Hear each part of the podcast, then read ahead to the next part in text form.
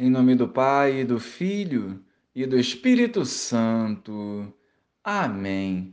Bom dia, Jesus. Não permita que os nossos corações se inclinem ao mal, rompendo com a graça que nos une convosco. Santifica-nos à luz da tua palavra, preservando-nos de toda a investida do maligno. Amém.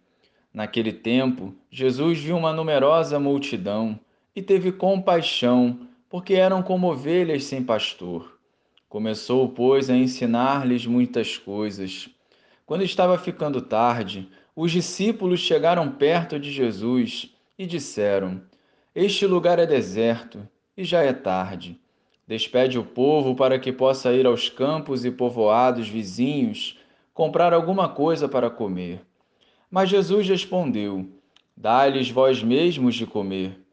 Os discípulos perguntaram: Queres que gastemos duzentos denários para comprar pão e dar-lhes de comer? Jesus perguntou: Quantos pães tendes? E de ver. Eles foram e responderam: Cinco pães e dois peixes. Então Jesus mandou que todos se sentassem na grama verde, formando grupos.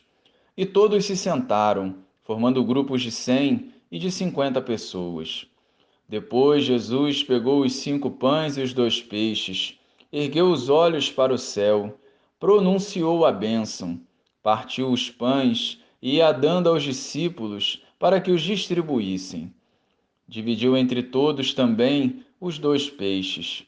Todos comeram e ficaram satisfeitos e recolheram doze cestos cheios de pedaços de pão e também dos peixes.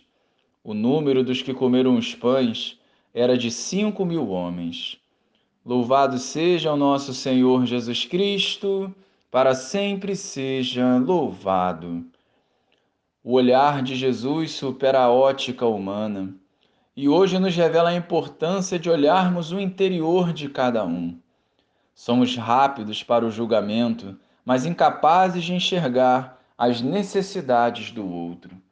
Para os discípulos era mais fácil despedir as multidões, mas para Jesus havia uma outra saída: acolher as ovelhas, nutri-las com o alimento e com o pão da vida. Assim, as ovelhas perdidas e ameaçadas encontraram em Jesus o seu porto seguro.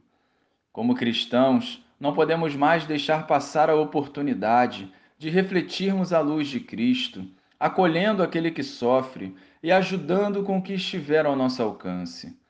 O pão multiplicado e partilhado é sinal do agir do Senhor para aqueles que perseveram fielmente na caminhada sem desanimar. Fazendo a nossa parte, em comunhão com Jesus, o impossível começa a se tornar possível, não por méritos nossos, mas por compaixão daquele que nos ama incondicionalmente e nos conhece no mais íntimo, nos saciando com a sua presença. Jesus é o bom pastor, atento às necessidades das suas ovelhas. Glória ao Pai, ao Filho e ao Espírito Santo, como era no princípio, agora e sempre. Amém.